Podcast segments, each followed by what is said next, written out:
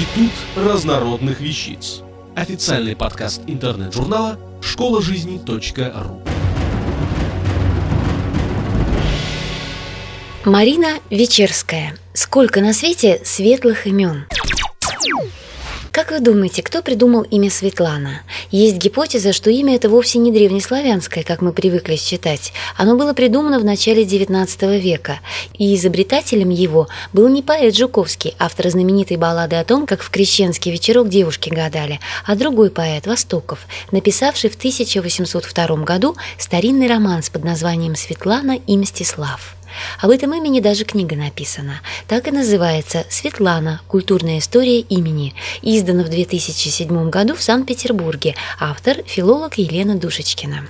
Рецензия на эту книгу опубликована в журнале «Знание – сила». Были у славян и мужские имена со значением «светлый». Светлан, Светозар и Пересвет. Последнее мирское имя героя Куликовской битвы. Он был монахом и в крещении звался Александром. Долгое многовековое сосуществование мирских и крестных имен на Руси – отдельная тема. Имена со значением «светлый» есть у разных народов, в разных языках. Два таких имени, Олег и Ольга, принесли на Русь варяги-скандинавы. Основа имен та же, что и в немецком прилагательном «hell» – «светлый». Язык варягов относится к германскому германской группе. Есть предположение, что первоначально эти имена произносились как Хельг и Хельга. На Руси же они получили звучание Ельг и Ельга, а затем, окончательно обрусев, стали звучать как Олег и Ольга. По-гречески свет – фос или фотос, отсюда фотография – светопись и масса других терминов с тем же корнем. В русских святцах есть мужские имена Фотий и Футин и женское имя Фатина или Фатиния. Все они древнегреческого происхождения и означают «светлый», «светлая». Кстати, имени Светлана в святцах нет, поэтому всех многочисленных Светлан в церкви именуют Фатиниями. Особняком стоит имя Елена. Оно имеет догреческое происхождение и тоже означает «светлое», «источник света», часто переводится как «факел». Так звали легендарную красавицу-полубогиню, дочь Зевса и Леды, жену спартанского царя Менелая, из-за которой разгорелась Троянская война. Вот вам и факел.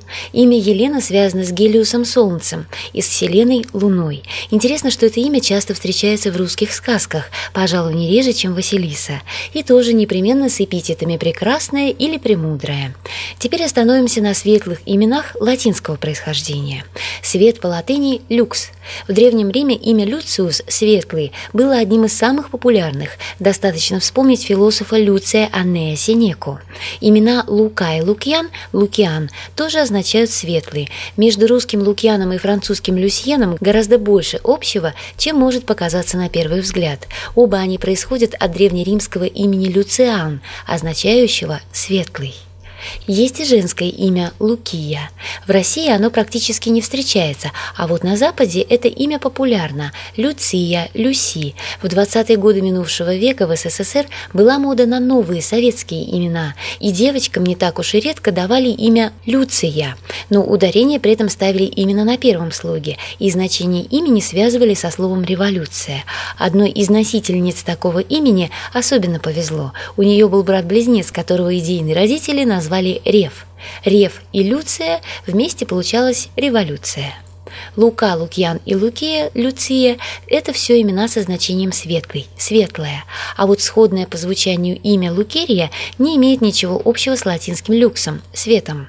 Лукерия – это русская народная форма имени Гликерия, которое пришло к нам из древнегреческого языка и означает «сладкое». Вспомним однокоренные слова «глицерин» и «глюкоза».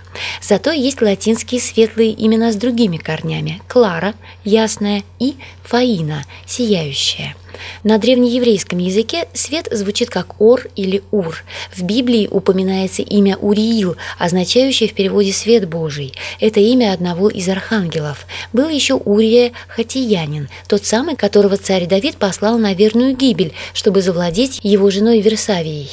Имя со значением «светлый» не спасло незадачливого военачальника, и, пожалуй, больше светлых имен в Библии не найти. Зато нередко наша соотечественница Светлана, уехав на постоянное постоянное жительство в Израиль, берет там новое имя – Ора, светлая. Она просто переводит свое имя с русского на иврит. Есть и светлое имя иранского происхождения – Роксана.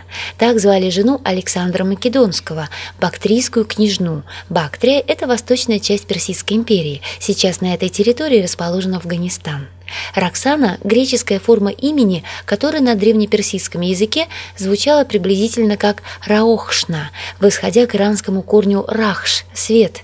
Иранская «рахш», как и латинская «люкс», родственна проиндоевропейскому слову «луксна» – «светило», от которого произошло слово «луна». Роксана – это та же Светлана, но в иранском варианте.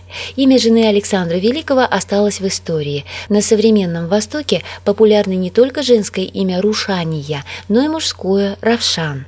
В России имя Роксана пока остается редким и экзотическим. Толкователи имен приписывают ему мощную энергетику и поистине блестящие перспективы. Что ж, поживем – увидим. Продвигаемся дальше на восток. Свет по-арабски – Нур. Вспомним хотя бы название знаменитого алмаза – Кух и Нур, гора света. Имя Нурия – светлое, часто встречается у мусульманок. Компонент Нур может присоединяться и к мужским именам. Например, Нур-Султан – светлый царь, или Нур-Али. Имя Али означает возвышенный, благородный. Вот как много разноязычных светлых тезок. Автор статьи «Сколько на свете светлых имен» Марина Вечерская. Текст читала Илона Тунка-Грошева. Институт разнородных вещиц. Официальный подкаст интернет-журнала школа жизни .ру. Слушайте и читайте нас на www.школажизни.ру.